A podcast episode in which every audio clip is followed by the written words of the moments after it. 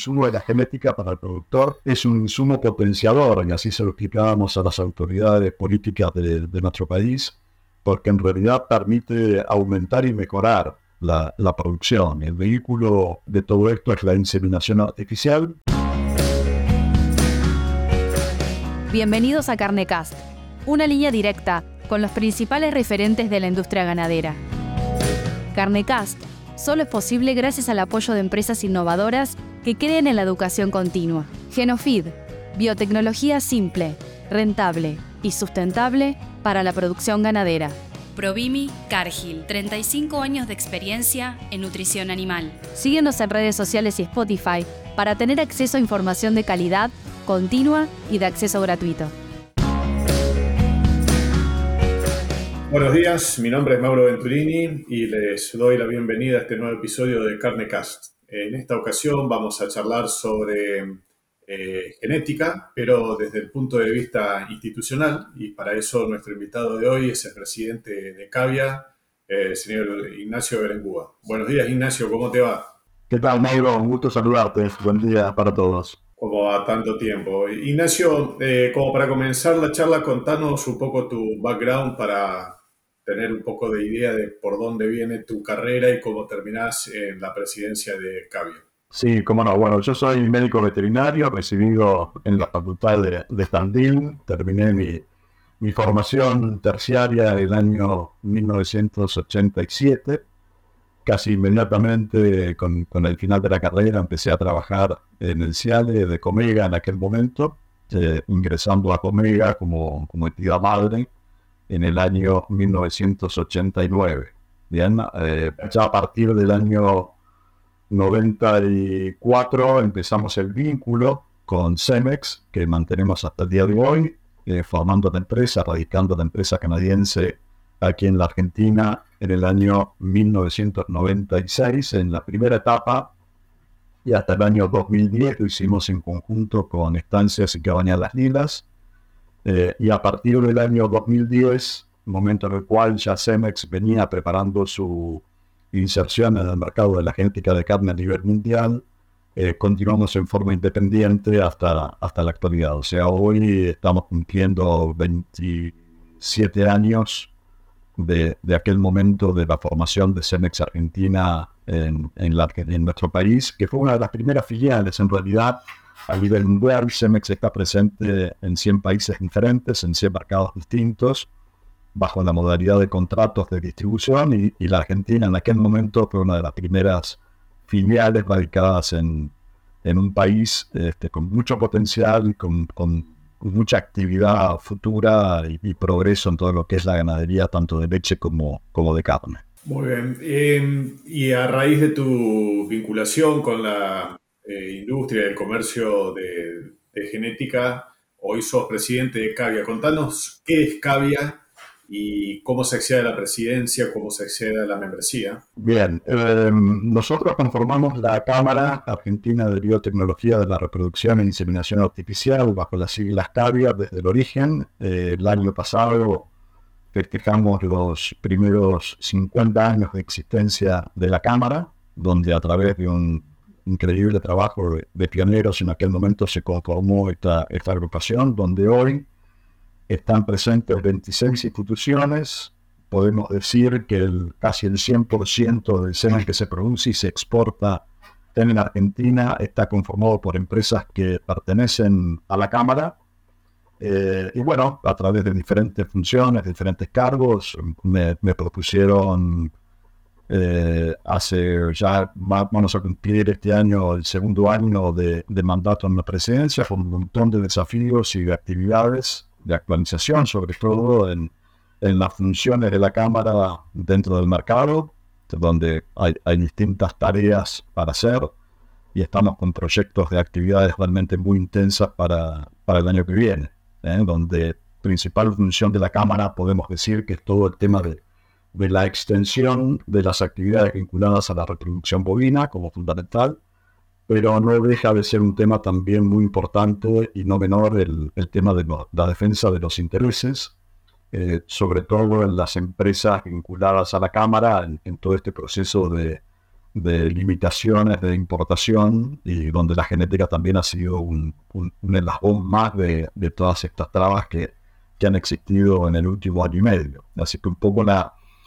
la, función inesperada de, de, mi presidencia fue justamente gestionar estos permisos y estas autorizaciones de importación de, de genética, sobre todo del ganado lechero, que ha permitido continuar funcionando a la mayoría de las empresas en,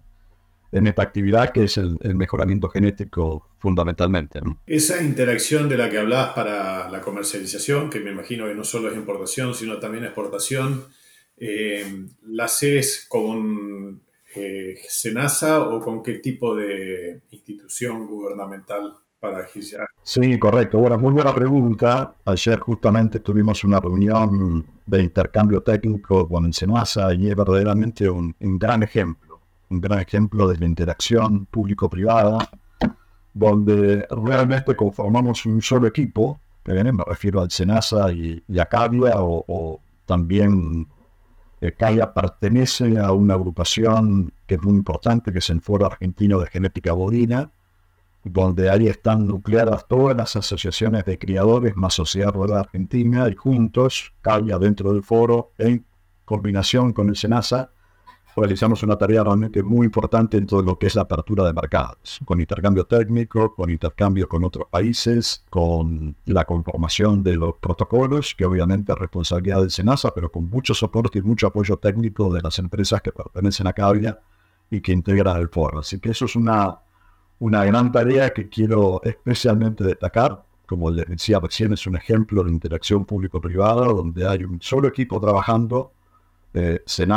como institución pública y, todos los privados que conforman el foro y, la cavia, y, realmente con un objetivo común, con mucho esfuerzo, con mucho trabajo conjunto. El año pasado, este año, perdón, a principios de este año, a mediados de este año, pudimos colocar a nuestro director ejecutivo en, en, México, explorando la apertura del mercado en combinación con el vicepresidente del SENASA, viajaron juntos donde participaron de diferentes reuniones con el SENACICA, que sería el SENASA eh, de México, donde se sentaron las bases fundamentales de la apertura, que ya en el primer trimestre del año que viene estamos esperando una visita de los técnicos de México que van a recorrer los principales centros y de alguna forma auditar primero el país en cuanto a, a las posibilidades de exportación y después ya específicamente cada uno de los centros de diseminación para poder exportar esta genética a, lo que nosotros consideramos uno de los mercados más importantes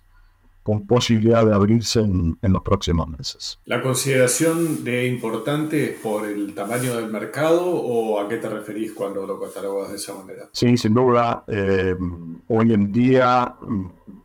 es de ambas partes, porque hoy en día México está necesitando un refresco de sangres eh, desde el punto de vista de la genética, y justamente las razas que nosotros producimos aquí en la Argentina, eh, Brangus, Braford, Angus y Hereford, como las cuatro principales, es justamente lo que ellos están necesitando en esta apertura de sangre y nuevas líneas genéticas para poder continuar con el mejoramiento de, del ganado en México. Además, por supuesto, es un mercado muy importante en cuanto a volumen y es el gran desafío, ¿no? Si, si nosotros tuviésemos que identificar como desafío importante para poder crecer en, el tema exportación, México está en el primer lugar. Vos sabés que hace mm, unos episodios atrás tuvimos una charla con un colega que está es mexicano, está trabajando tanto en, carne como en leche, y nos comentaba de la necesidad de tener acceso a la genética argentina. De hecho, tienen acceso a algunos fármacos para sincronizar cero y farmacología para reproducción, que también vienen de diferentes países, pero de la mayoría de Argentina. Así que eso nos da una idea de nuestro posicionamiento a nivel mundial. Así que en buena hora de que se vayan abriendo esas fronteras para poder expresar el potencial que tenemos como país exportador. Sin duda, todo esto implica también un trabajo a nivel de productor. Eh, destaco la gran tarea que han hecho las asociaciones de criadores en contacto, o sea, a, nivel presidente de, de, las asociaciones con los presidentes de las asociaciones locales en México, eh, han sido invitados acá en Argentina, han participado de los últimos congresos y exposiciones más importantes de este año. Y bueno, hay una, hay una comunión de objetivos realmente muy importantes. Ellos están necesitando esta apertura, lo han manifestado a, a las autoridades sanitarias y ese trabajo en conjunto local con el SENASA eh, e internacional a través de los productores de México con el SENACICA ha hecho que se, se hayan podido acercar las diferentes partes como para poder hacer este gran paso que la noticia de ayer a la mañana. Ayer participamos toda la mañana en una reunión en el SENASA realmente muy, muy positiva, donde ya acordamos armar agenda de, de visitas con fechas y demás detalles para poder realizar esta inspección de, los centros y habilitar primero como país y después a los centros para exportar esta genética. Ignacio, ¿cuáles son las principales barreras que encuentran como para que se abran las fronteras? ¿Son de tipo sanitaria o meramente comerciales? Eh, siempre surge el tema de las barreras para arancelarias, ¿no es cierto? Con el tema de, la fiebre aftosa, eh, por nuestra categoría de libres con vacunación, y eso muchas veces es usado por los diferentes países como un freno a a la importación de genética cuando estamos debidamente amparados en que no la exportación de genética no provoca ningún tipo de problema en la transmisión de este tipo de, enfermedades, pero básicamente a veces funciona como una barrera para arancelaria. Obviamente después hay que armonizar los protocolos y, y ver las distintas situaciones de, de, enfermedades y requisitos que tiene cada país, que por supuesto está en todo su derecho a poder exigirlo, como lo hacemos nosotros también para importar genética de otros lugares, pero yo creo que con objetivos claros, con, el trabajo en conjunto, con esta interacción que no es nueva, eh, con el SENASA venimos trabajando desde hace muchísimos años eh, y vuelvo a repetir con un, norte bien definido, trabajando en perfecto funcionamiento de equipo, apoyándonos ambas partes en todo, compartiendo muchísima información, haciendo muchas veces de soporte técnico, porque una de las cosas importantes que tiene Cavia es justamente adaptar las principales empresas de genética, es justamente un, contenido de, personalidades técnicas del primerísimo nivel que están siempre a disposición y colaborando en, muchas consultas que, nos realiza el SENASA para ver cómo vemos tal cuestión o tal enfermedad o tal diagnóstico como para poder avanzar en, estas aperturas. Ignacio, cuando comenzabas tu charla hablaste en algún momento sobre importación, sobre todo de, genética de leche. Eh, en este caso, Cavia, ¿cómo actúa o cómo intermedia en el negocio de la importación de genética? En los últimos, en el último año y medio fue un, periodo atípico porque surgen estas restricciones de, de, necesidad de aprobación previa a través de las CIRAS estos permisos de, de importación que, que, bueno, por toda la situación, que no hace falta entrar en detalle de, de, momento económico que vive nuestra, nuestro querido país, eh, nos vimos obligados a ejercer una función por ahí extra cámara, pero sí muy importante, que está dentro de las funciones de Cabria, que es justamente la defensa de los intereses de, de sus socios y, y de alguna forma nos obligó a, a involucrarnos en este tipo de autorizaciones y gestionar estos permisos en, vínculo directo con la Secretaría de Comercio, con gran apoyo del Foro Argentino de Genética Bovina, con gran apoyo del, presidente de la Rural, eh, Nicolás Pino, y, bueno, con, con, justamente la conjunción de un montón de factores para que se pudiese avanzar, cosa que se hizo. Eh, yo creo que no hubo por lo menos grandes problemas en, las habilitaciones, hubo sí demoras, eh, por ahí atrasos, que vos sabés, Mauro, perfectamente por tu vínculo con la genética, eh, que, todo esto tiene un tiempo, tiene un momento exacto del uso de esta genética. Están las temporadas de servicio, tanto para ganado de leche como para de carne, que si la mercadería no llega en tiempo y forma, eh, bueno, se pierden esos momentos y, esto es un, este es un insumo, el insumo de la genética para el productor es un insumo potenciador y así se lo explicábamos a las autoridades políticas de, nuestro país, porque en realidad permite aumentar y mejorar la, producción. El vehículo eh, de todo esto es la inseminación artificial, ¿vean? Y justamente esta genética potencia la rentabilidad del productor y, es un, en realidad es un insumo de poco impacto económico, pero muy amplificador en cuanto a lo que es el mejoramiento genético y todas las posibilidades que esto tiene de dar eh, o continuar eh, el aumento del prestigio, por un lado, en la parte carnicera de nuestras carnes en el mundo, a través de ese mejoramiento genético que es discutido. Hoy en día tenemos un ganado de carne que es perfectamente competitivo con los mejores del mundo y todo lo que es la mejora lechera desde hace tantos años que nos ha posicionado también en un lugar de privilegio en cuanto a la calidad de, la producción de, este insumo clave para, para, para, cualquier país como es la producción lechera, la producción láctea. La tecnología Genofeed logra mejorar la digestibilidad de todo tipo de alimentos que consume el rumiante. Esto permite un incremento de los kilos de carne por hectárea producidos de una forma sustentable, obteniendo una mejora en el rendimiento del negocio y la salud de los animales. En Genofeed buscamos cambiar el paradigma en la nutrición de rumiantes. Sí, seguro. Siempre lo decimos que eh, la aplicación de biotecnologías para mejorar la genética eh, tiene muchos beneficios directos, pero también tiene un montón de otros beneficios que son indirectos y que repercuten no solo en la parte económica, financiera de la empresa, sino también en la organización, el reordenamiento y en la forma de trabajo, cosa que vos lo, lo venías repitiendo, recuerdo desde los primeros cursos que habíamos hecho este, cuando comenzamos con esto. Ignacio, eh, yo recuerdo que eh, en algún momento cuando comenzaron a haber algunas trabas a, las importaciones y, una de esas trabas era una este, brecha bastante importante entre el valor del dólar y el peso, por lo tanto era una, traba económica, se hablaba eh, de la posibilidad de poder importar embriones de animales clonados y desarrollarlos en el país para que produzcan eh, directamente en el país. Estoy hablando de hace más de 10, 12 años atrás probablemente. ¿Tenés conocimiento si eso eh, tuvo algún tipo de resultado, si se pudo hacer o fue una idea que nunca terminó de plasmarse? Se inició hace unos años el, el proyecto de declaración de animales superiores. Después, por distintos factores, yo creo que más que nada la, la velocidad del mejoramiento genético de alguna manera obligó a, a dejar ese camino eh, todo lo que es el progreso genético, sobre todo en ganado lechero, ha sido tan rápido y a tanta velocidad con la pensión de la genómica y demás cuestiones que de alguna forma desactualiza cualquier proyecto de, de tener animales clonados en diferentes lugares, además de otros factores que pueden llegar a estar influyendo, pero lo que sí se trabajó muy bien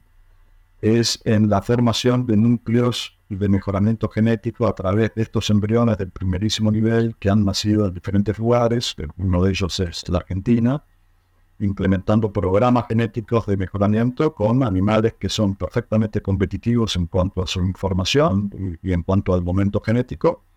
eh, con la única diferencia de que están produciendo semen en, la Argentina y no en los países exportadores. Eso sí se ha, se ha desarrollado con mucho éxito eh, hoy en día hay, cabañas, eh, sobre todo en ganado lechero, que están produciendo este tipo de, embriones con, genómica y, que, bueno, justamente están aportando esta genética también para los, los centros locales. O sea que ese mix de poder tener animales de esta categoría nacidos en la Argentina y produciendo semen acá con el componente importado, que es sentido y que es fundamental para para el progreso genético, es, es, la pieza clave en todo lo que es, sobre todo en, el mejoramiento de la lechería, eh, ha sido un buen mix y, obviamente en situaciones difíciles como, como la actual pasa a ser un, un eslabón que, que, toma un poco más importancia y relevancia. ¿no? Em, pero bueno, la, la, genética ha ido avanzando a una velocidad realmente increíble. Eh, la aparición de la genómica hace unos años ha sido en la parte de lechería y después en la parte de carne ha sido un, paso fundamental en lo que significa el, mejoramiento genético y estos productos. La genómica en realidad aparece como producto de la gran cantidad de información que, que se fueron reuniendo a lo largo de los años y a partir del año 2003, donde se pudo hacer el, mapeo de, la genética del, del ganado bovino, eh, se pudo conocer íntimamente qué genes tienen los animales y después relacionar esos genes con el gran volumen de información que, que tienen guardada los principales países del mundo proveedores de genética, uniendo ambas cosas, se pudo inferir que los reproductores que tienen esta composición genética, amparado con ese volumen de información que soporte, nos permite predecir el comportamiento del desempeño productivo de estos animales a futuro y de hecho con una alta correlación así ocurre, con lo cual de alguna manera aportó un, conocimiento científico realmente muy importante para poder seguir avanzando en todo lo que es el, mejoramiento genético. De alguna forma cambió las, las reglas del juego de, seleccionar esta genética y sobre todo cómo aplicar. Seguro, seguro. Ignacio, em, nosotros sabemos de que Cavia maneja una base de datos muy robusta, muy importante y publica ciertas estadísticas en revistas de divulgación técnica en lo que hace a la producción y comercialización de semen. Ahora, en cuanto a la, a la genómica y a los animales genotipados, ¿tienen también acceso a esos datos? ¿Están publicando algún tipo de información en referencia a ello? Nosotros lo que hacemos con, en la Cámara es la publicación de la información estadística. Esto lo hacemos con convenios que tenemos vigente con la UBA, la Universidad de Buenos Aires, la Facultad de Ciencias Veterinarias, ahí está el equipo de María Laura Fishman, que es la que toma esta información y es la que procesa los datos para poder tener estas estadísticas anuales que básicamente están referidas a, al mercado, ¿sí? al volumen de dosis que se comercializan, eh, tanto de leche como de carne, al volumen de dosis que se importan, el volumen de dosis exportadas, inclusive comparativos con razas, eh, donde nos permite poder visualizar a todos los los integrantes de la Cámara, y son estadísticas que son públicas, que están en nuestro Instagram, eh, eh, puede acceder cualquier ganadero cualquier usuario de, genética para poder observarlas y de alguna forma evaluar este progreso genético eh, cuantificado en cantidad de dosis con el aporte de la información de los diferentes integrantes de la Cámara. Como les decía al principio, el 90% del seno que se produce y se comercializa en nuestro país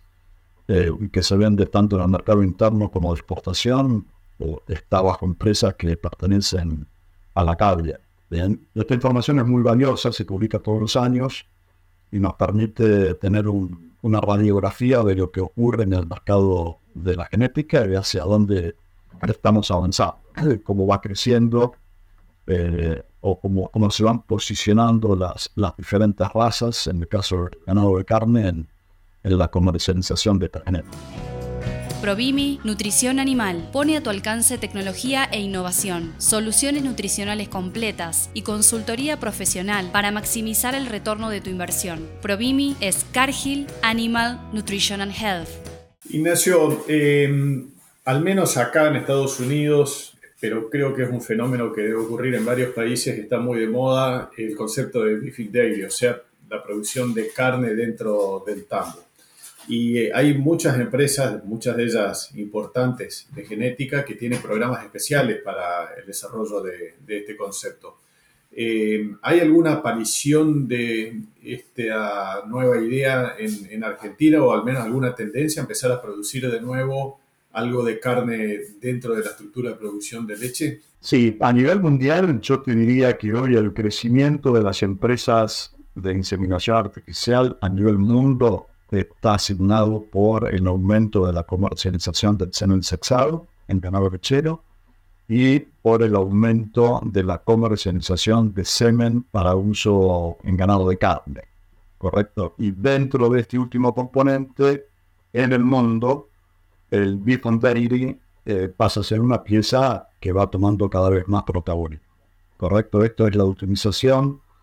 de semen de razas de carne en ganado lechero como si fuese una especie de cruzamiento terminal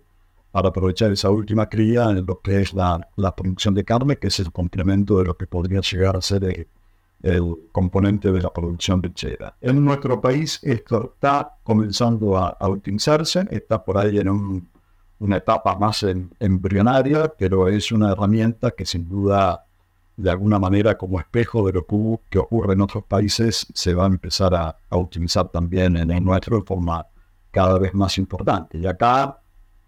eh, los rasgos a tener en cuenta básicamente son los referidos a la facilidad de parto en este tipo de, toros de ganado de carne para ser utilizados en ganado lechero y un buen componente en todo lo que es los componentes de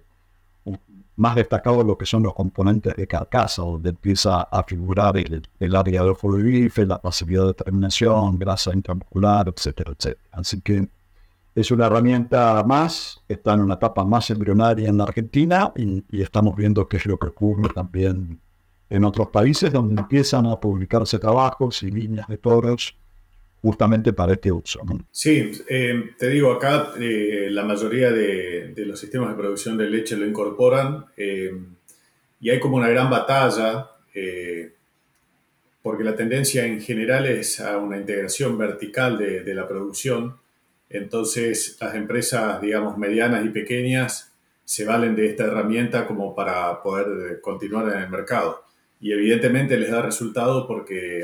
es cada vez más común encontrar este tipo de herramientas implementándose en, en los sistemas de producción. Ahora tocaste un tema que yo había obviado respecto del semen sexado, que también quería preguntarte, eh, si tenés algunos números sobre comercialización o utilización de semen sexado en Argentina. Sí, eh, obviamente esto es una herramienta fantástica, la posibilidad del, del productor lechero de poder decidir el sexo de la cría es una herramienta fundamental. Eh, como importante destacar, además de los números de la estadística, es muy importante destacar la calidad del semen sexado como ha mejorado en los últimos años, hasta el nivel de poder acercarse en los resultados de, fertilidad, de preñez, casi hasta el nivel del semen convencional. Ustedes saben que todo el procesamiento eh, al cual es sometido el, material genético al ser sexado, esa manipulación, de alguna forma, para no entrar en detalles técnicos, de alguna manera disminuyen el potencial de fertilidad de este semen, que cada vez es menos. Bien, o sea que esa brecha entre lo que es el semen procesado en forma convencional con respecto al semen sexado, que antes era mayor, hoy es mínima, y esa calidad del semen producto de, dos líneas de trabajo que son muy importantes, por un lado el, mejoramiento de todo lo que es el procesamiento de los nutrientes, que esto está en continua mejora, eh, y además lo que llamamos el mejoramiento de los fierros, ¿sí? de todo lo que es la maquinaria para justamente hacer este trabajo del sexado del semen ha sido muy, muy importante y va mejorando. todo lo que podemos decir hoy de, la situación de la calidad del semen sexado ya es viejo, porque todo esto es tan dinámico y va mejorando día a día, eh, se va avanzando a cada minuto que, que esto va en, en, continuo progreso. En Argentina hay alrededor de medio millón de dosis de semen sexado que son en un 100% importadas Lamentablemente hoy, hoy en este momento en la Argentina no tenemos equipamiento para poder cesar semen, sí lo teníamos en el pasado. Y bueno, esperamos que en un futuro próximo quizás podamos volver a, volver a tener este equipamiento en nuestro país para producir semen sexado también en, en forma local. Pero en todo el semen sexado que ingresa a la Argentina es importado de los principales proveedores de genética del mundo. Sí, vos sabés que eh, también cambió mucho la tecnología que se utiliza para, para el sexado. Eh, yo sinceramente no lo, no lo, conocía esto, lo conocí directamente acá. Eh, si bien la evolución es muy rápida, ¿no? Incluso cambiaron las tecnologías para dilución de semen y justamente yo estoy trabajando ahora con un experimento que termino ahora en el mes de noviembre eh, estamos utilizando un holding que te permite mantener la calidad del semen eh, hasta 24 horas antes de, ser congelado. Creo que ya fue patentado este holding, eh, desarrollado acá en la, universidad. Por lo tanto, son todas mejorías que después se trasladan a la calidad del semen que uno utiliza. Em, respecto de la, del semen sexado, eh, en general, por supuesto que siempre la, lechería o la, producción de leche lleva la, vanguardia, pero ¿ves que para semen también se está utilizando un poco más o quedó relegado esta utilización en los sistemas de producción de carne? Sí, siempre ha sido menor el uso del semen sexado en ganado de carne. Hay obviamente oferta de este tipo de producto. Nuestra experiencia en la Argentina es que ha sido 95% en, ganado lechero y muy poquito en ganado de carne y, también esto ocurre en diferentes lugares del mundo. Bien, eh, de todas formas es una herramienta que está disponible o que hay que utilizar en forma, en forma conveniente. Eh, bueno, como toda tecnología, hay, hay que aprovecharla, ¿no? Si tenés que ponerle un valor más o menos ¿qué eh, costo extra tendría hoy una dosis de semen por estar sexada? Sobre el valor base, ¿cuánto deberías agregarle al costo? Digamos que una vez y media, más o menos, eh, hay un aumento, una duplicación del valor o un poquito más. Eso depende un poco de la compañía. O sea, acá aparece un poco la consulta de quién le pone el, precio al semen, ¿no? Y justamente ayer en un Zoom que teníamos con un grupo de productores de, de Perú en cuanto a genética de carne, surgió esta consulta y, bueno, es bueno también entender qué es lo que pasa con, con la comercialización de este tipo de productos. Obviamente, el precio del semen va a estar comandado por la información que tenga el reproductor en cuestión. Obviamente, cuanto mejor es la información de mejoramiento genético que tenga este ganado,